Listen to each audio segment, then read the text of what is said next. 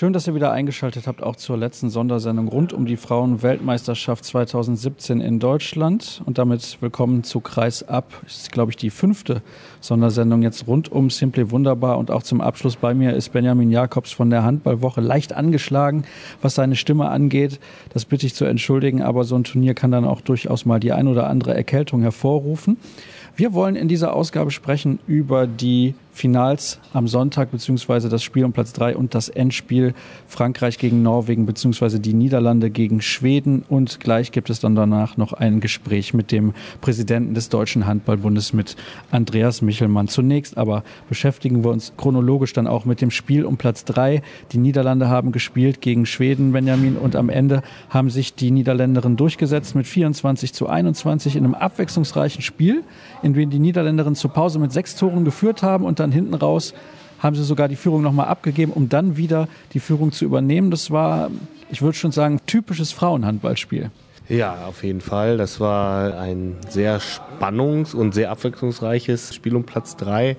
Man hätte vielleicht mit mehr Toren im Vorfeld gerechnet. Also beide Mannschaften bestechen ja durch oder haben bei dem Turnier ihr Tempohandball gezeigt und wie gut sie das beherrschen. Überraschend viele technische Fehler. Das hat mich ein bisschen gewundert. Kann man natürlich vielleicht ein bisschen auf die Nervosität in dem Spiel schieben oder auch schon den Kräfteverschleiß, was ich vielleicht auch in der zweiten Halbzeit bei den Niederländerinnen, glaube ich, auch den Grund sehe, dass sie die Schweden noch mal ins Spiel haben kommen lassen, weil ich glaube 18 Minuten lang kein Tor in der zweiten Halbzeit da hat man es fast noch aus der Hand gegeben. Aber dann am Ende, trotz des kurzen Rückstandes, ich glaube 2019 müsste es gewesen sein, dann doch nochmal wieder das Comeback zu schaffen, das ist natürlich auch ein Zeichen für eine sehr starke Verfassung mental bei der Mannschaft. Und man hat hinterher auch gesehen, das haben die Spielerinnen mir auch gesagt, dass sie immer daran geglaubt haben, dass sie so ein Spiel auch gewinnen können. Die Niederlande haben während des gesamten Turniers selten richtig überzeugt. Aber das spricht auch für die Qualität der Mannschaft, wenn sie in der Lage sind, nach einer Führung, nach einer hohen und dann im Rückstand nochmal zurückzukommen. Denn man hätte denken können, mit der besten Spielerin, also besten Abwehrspielerin hinten im Mittelblock, mit Yvette Broch, die dann mit dreimal zwei Minuten nicht mehr mit dabei war, dass die tatsächlich komplett zusammenbrechen. Aber das ist nicht passiert. Nein, definitiv haben die Niederländerinnen nicht das beste Turnier gezeigt oder die beste Leistung, zu der sie auf jeden Fall imstande sind. Aber kämpferisch haben sie wirklich von Anfang an des Turniers, haben sie auch von der Auftaktniederlage gegen Südkorea nicht, nicht aus dem Konzept bringen lassen. Ich glaube, es war eine, eine entscheidende Qualität, auch wieder jetzt im Spiel um Platz drei. Auch die, die Niederlage im Halbfinale gegen Norwegen haben sie innerhalb von ja, 48 Stunden abgeschüttelt, was auch, glaube ich, eine mentale Leistung ist. Und die Niederländer, wenn man die beobachtet hat, sind immer mit einem Lächeln durch die Gegend gelaufen, hatten auch viel Spaß beim Training und haben das auf jeden Fall nach außen hin immer sehr stark demonstriert, wie gut der Teamzusammenhalt ist und wie gut die Stimmung ist. Und das hat man dann heute dann auch, denke ich, mit der Bronzemedaille auch gezeigt, dass das so ist. Das haben sie eindrucksvoll in den letzten Minuten unter Beweis gestellt. Denn wie gesagt, solche Spiele, die verliert man normalerweise am Ende, wenn die so einen Verlauf nehmen. Die sind noch relativ jung, die Niederländerinnen, wenn man mal auf den gesamten Kader schaut. Da sind viele so Mitte 20, teilweise sogar Spielerinnen Anfang 20. Das wird in den nächsten Jahren wahrscheinlich noch ein Stückchen nach oben gehen für die. Ja, mit den Niederländerinnen ist auf jeden Fall zu rechnen. Also ich kann mir nicht vorstellen, dass sie in den nächsten zwei, vier Jahren einbrechen werden. Eher noch, dass sie vielleicht auch auf den Außenpositionen noch ein bisschen mehr Qualität gewinnen, mehr Erfahrung auf jeden Fall. Und dann, mein Gott, die Niederländerinnen sind in den letzten vier Großereignissen viermal ins Halbfinale gekommen, haben drei Medaillen geholt. Also ich sehe da jetzt keinen Grund, warum das in den nächsten Jahren nicht so sein sollte. Man hat auch die Erleichterung gesehen. Also die hatten schon Druck vor dem Turnier hier relativ weit zu kommen. Als sie dann die Medaillen um den Hals gehangen bekommen haben, da, da war auch die eine oder andere Freudenträne zu erspähen bei den Niederländerinnen. Aber dann kommen wir zum Finale. Die Französinnen haben sich durchgesetzt mit 23 zu 21 und in den letzten Tagen wurde ja geungt, wie hoch denn Norwegen die letzten Spiele alle gewinnen würde. Und dann kommt da einfach so eine Abwehr und ich will nicht sagen, macht die platt, aber hat den einfach keine Chance gelassen. Ja, das ist eine große Überraschung zum Ende des Turniers. Ich hätte auch nicht damit gerechnet. Ich hatte zwar vermutet, dass die Französinnen das Spiel relativ lange offen halten können, beziehungsweise die Norwegerinnen nicht davonziehen lassen, was sie im Halbfinale und im Viertelfinale auch gezeigt haben, dass sie halt einen Gegner, der hoch einzuschätzen ist, auch deutlich distanzieren können. Ja, die Abwehr, das sagt man ja auch ganz gerne, gewinnt Meisterschaften. Das hat Frankreich eindrucksvoll unter Beweis gestellt. Norwegen hat zu keiner Phase des Spiels ihr Tempospiel aufbauen können. Vielleicht in den ersten sieben, acht Minuten mal zwei schnelle Tore erzielt aber dann auch durch mangelnde Torhüterleistung, ich weiß nicht genau, wie die Statistik aussieht, aber bei drei Torhüterinnen, die Norwegen eingesetzt hat, waren es, glaube ich, nur, also unter zehn Paraden definitiv, wahrscheinlich unter fünf. Und das, das fehlte dann halt. Ne? Also schnelle Ballgewinne in der Abwehr, beziehungsweise über den Torhüter dann nach vorne zu gehen, erste, zweite Welle, das hat heute nicht stattgefunden. Die erste Welle hat tatsächlich gar nicht stattgefunden. Die haben nicht einen Abschluss gehabt nach einem Tempo-Gegenstoß. Das ist kaum zu glauben, wenn man sieht, mit welchem Tempo die durch die K.O.-Phase gegangen sind. Die haben ja die Gegner im Prinzip überrollt, auch die Niederlande im Halbfinale. Die hatten ja nach zehn Minuten das Spiel schon verloren ja, also eindrucksvoll bewiesen, wie man Norwegen schlagen kann. Also die haben die stärkste Waffe direkt genommen, die erste Welle, also wie schnell und diszipliniert die Französinnen auch zurückgelaufen sind. Also die hatten das auf jeden Fall in ihrem Matchplan, dass sie definitiv keine Tempogegenstöße zulassen dürfen. Ansonsten vielleicht hätte es ganz anders ausgesehen. Wir schauen jetzt gerade nochmal auf die Torhüterleistung. Vier Paraden insgesamt. Und wenn man die Torhüterinnen kennt, die Norwegen hat. Katrine Lunde, unter anderem eine der besten Torhüterinnen aller Zeiten, mit Sicherheit drei Paraden bei 18 Würfen auf ihr Tor eine Quote von 17 Prozent. Das ist natürlich gar nichts. So kannst du kein Finale gewinnen. Und auf der anderen Seite, Amandine Leno hat 10 Paraden, 36 Prozent. Und das hat auch der norwegische Trainer Toria Hergason dann hinterher in der Pressekonferenz so gesagt, dass das für ihn den Unterschied ausgemacht hat. Und was mir auch noch aufgefallen ist und wahrscheinlich auch vielen anderen, denn das konnte man ja auch leicht sehen, vier verworfene sieben Meter bei den Norwegerinnen, darunter einer von Nora Mörk am Tor vorbei. Ja, also schlechte Torhüterleistung und solche Chancen nicht zu nutzen, dann verliert man so ein Spiel auch mit zwei Toren. Also auch wenn man bis dato vielleicht die beste Turniermannschaft war, im Finale hat Norwegen leider nicht das unter Beweis gestellt, was sie in den acht Spielen zuvor gezeigt haben. Kaltschnäuzigkeit vor dem Tor, Schnelligkeit und halt auch eine sehr gute Defensive. Es sind zwar auch nur 23 Gegentore, aber wenn man nur vier Paraden hat, dann kann man ja ungefähr erahnen, was da noch möglich gewesen wäre, auch wenn der, wenn der Angriff nicht so zu Zuge kommt wie gewohnt. Haben wir insgesamt ein sportlich hochwertiges Turnier gesehen? Was würdest du sagen von den Partien, die du beobachten konntest in der Halle und das eine oder andere vielleicht dann auch noch am Fernsehen? Schwierige Frage. Es wurde zwar vorhin in der Pressekonferenz gesagt, dass es viele enge Spiele gab, aber auf dem höchsten Niveau waren es vielleicht heute mit die engsten Spiele. Also es gibt doch eine hohe Bandbreite oder große Bandbreite an Leistungen. Nicht nur unbedingt, wenn man Mannschaften außerhalb des europäischen Kontinents sieht, sondern auch in Europa. Und deswegen hat man hochklassige Spiele gesehen, aber glaube ich kein hochklassiges Turnier. Und wir müssen festhalten, die deutsche Mannschaft ist doch weiter weg von der Weltspitze, als wir das letztes Jahr nach der EM in Schweden gedacht haben. Ja, also das hat man, glaube ich, vor Augen für bekommen, dass man in 20 Monaten nicht alles aufarbeiten kann, was vielleicht vorher vernachlässigt worden ist. Also der Wille war bestimmt da, aber ich glaube, in mentaler Sicht waren die Mädels überfordert und auch was sie an, an taktischen Möglichkeiten, also die personelle Situation mal ausgeklammert, war definitiv die Spielgeschwindigkeit zu niedrig, die Fehlerquote zu hoch. Und da hat man dann auf dem Niveau keine Chance. Wir brauchen Geduld mit dieser Mannschaft, weil ich glaube, dass ja an den unteren Jahrgängen durchaus Spielerinnen hochkommen, die Potenzial haben. Wir haben aktuell so vier, fünf Spielerinnen, wo man sagen kann, die können durchaus internationale Spitzenklasse erreichen. Aber das wird nicht nächstes Jahr sein und das wird wahrscheinlich auch nicht übernächstes Jahr sein. Der DHB-Präsident Andreas Michelmann hat ja schon gesagt, sechs bis acht Jahre. Wünschenswert wäre es, wenn es früher stattfinden würde. Aber ich glaube, dass es realistische Prognosen sind, wann man wirklich wieder mit Medaillenspielen rechnen kann, beziehungsweise dass es kein positiver Ausreißer nach oben ist, sondern ein konstanter Anspruch, den man vor jedem Großereignis haben kann.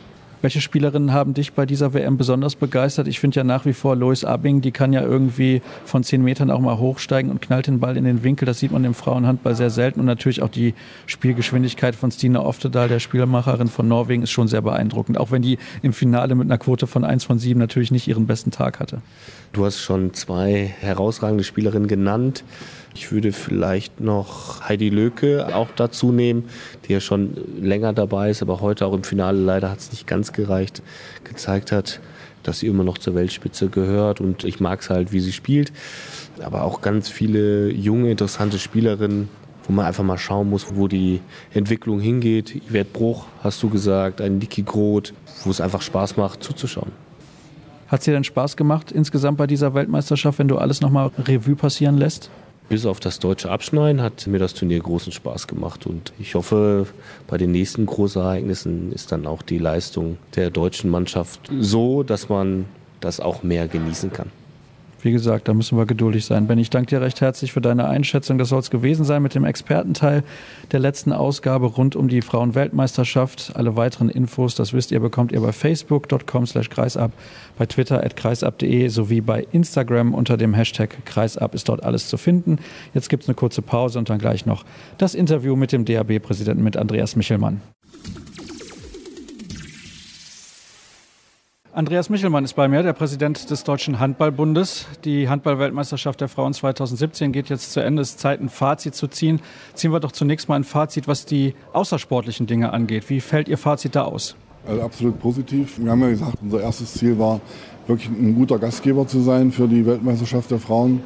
Und was ich von den Mannschaften gehört habe, egal ob in Oldenburg, in Trier, Bietigheim-Bissingen, Leipzig, gab es da überwiegend oder fast ausschließlich positive Meinungen. Ein paar kleine Probleme gibt es immer. Da war das die Fliegerei von, von Bietigheim-Bissingen nach Leipzig oder mit den Wäschemarken, die berühmten Wäschemarken, wieder ein kleiner Running-Gag. Aber ansonsten waren die Mannschaften hier, hier sehr zufrieden, haben sich sehr wohl gefühlt. Und damit ist das wichtigste Ziel für die Weltmeisterschaft als Organisator schon mal erreicht. Das nächste war, dass wir uns ja einen Rahmen vorgegeben hatten. Das heißt, wir haben gesagt, wir wollen rund 500.000 Euro in diese Weltmeisterschaft als Deutscher Handballbund investieren. So gesehen für den Welthandball und auch für die Entwicklung unserer eigenen Frauenhandball-Nationalmannschaft und des Mädchen- und Frauenhandballs überhaupt in Deutschland. Und in dem Rahmen sind wir auch geblieben. Insbesondere, weil, weil das Ticketing in den Städten ohne deutsche Beteiligung, also in Oldenburg, Trier und Bietigheim-Bissingen, erheblich besser war, als wir das selbst erwartet hatten. Von daher also herzlichen Dank nochmal an diejenigen, die an diesen Standorten dafür gesorgt haben, wie überhaupt insbesondere bei den 800 Freiwilligen, ohne die die gesamte Weltmeisterschaft überhaupt nicht leistbar gewesen wäre. Sie wissen ja, Journalisten müssen ab und an noch mal eine kritische Frage stellen. Sind Sie ein bisschen enttäuscht, was die Zuschauerzahlen angeht, gerade auch bei den deutschen Spielen in Leipzig und vor allem dann auch beim Achtelfinale in Magdeburg? Denn im Vorfeld hat man ja schon darüber diskutiert, das ist eigentlich eine Männerhandball-Hochburg und der Frauenhandball ist dort nicht so präsent. Naja, das ist die Erkenntnis, dass auch die Teilnahme einer deutschen Mannschaft kein Selbstläufer ist, was die Zuschauerzahlen anbelangt. Wir hatten in Leipzig natürlich das Eröffnungsspiel ausverkauft. Dasselbe war bei dem Spiel gegen die Niederlande. Aber zum Beispiel so ein Spiel gegen China, da müssen wir also, was die Werbeaktivitäten anbelangt, uns noch steigern in ähnlichen Situationen.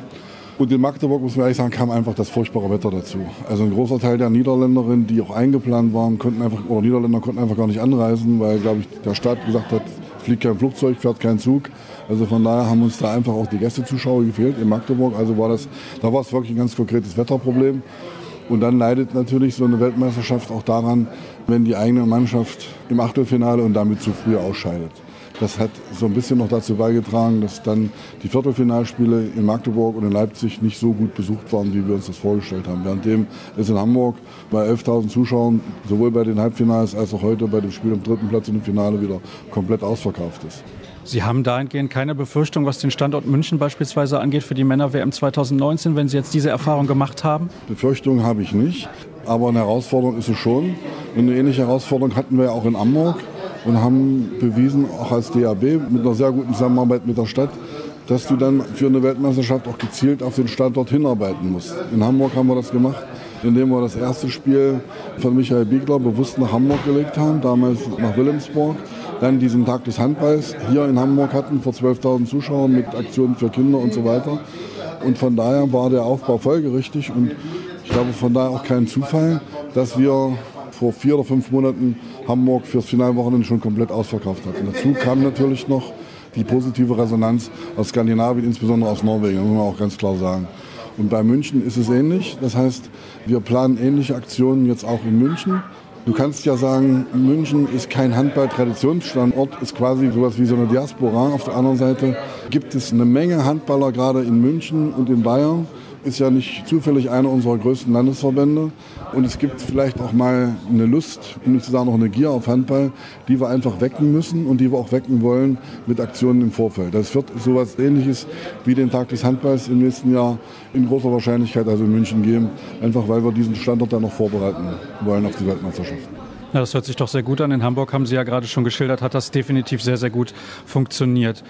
Dann ist es Zeit für das sportliche Fazit. Das muss, glaube ich, aus deutscher Sicht leider relativ negativ ausfallen. Sehr schade, denn man hatte sehr große Hoffnung in diese Mannschaft, zumindest den Sprung nach Hamburg zu schaffen, aber es fehlte dann noch ein bisschen was. Ja, also wenn man sich die, die vier Mannschaften ansieht, die das Halbfinale erreicht haben, Schweden, Norwegen, um mal die skandinavischen Top-Mannschaften zu nehmen, oder Frankreich und die Niederlande, da merken wir, dass wir da vom Niveau her doch ein größeres Stück entfernt sind, als wir das noch bei der Europameisterschaft gedacht haben. Das war natürlich die große Enttäuschung dieser Weltmeisterschaft, dass unsere eigene Mannschaft im Achtelfinale nach der Niederlage gegen Dänemark ausgeschieden ist.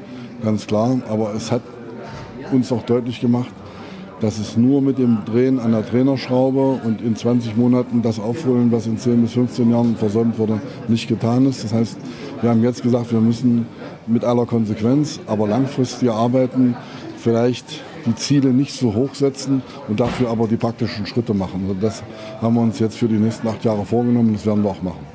Das ist dann auch meine Abschlussfrage. Glauben Sie innerhalb des Verbandes und auch bei den Leuten, die sich engagieren müssen, das geht ja runter bis ins Ehrenamt an der Basis, ist genug Geduld vorhanden, um zu sagen, bei dem nächsten Turnier kann es sein, dass wir auch wieder früh ausscheiden, aber wir müssen dranbleiben? So ist es. Also bei mir persönlich, ich bin ja im, im Hauptamt Oberbürgermeister und weiß, dass du manchmal ziemlich dicke Bretter bohren musst, um dann am Ende ans Ziel zu kommen. Und so sehe ich das in dem Fall auch. Wir haben einfach die Dicke des Brettes unterschätzt, an dem wir bohren müssen, um jetzt sozusagen wieder aus diesem Bild rauszutreten, um am Ende mit den Frauen erfolgreich zu sein. Wir haben also hier die Lektion bekommen, in 20 Monaten ist das nicht zu machen. Wir brauchen da also auch mehr Geduld, aber auch Tatkraft und die werden wir tatsächlich an den Tag legen in den nächsten Jahren. Dann hoffe ich, dass der Akku des Bohrers gut aufgeladen ist. Vielen Dank. Danke.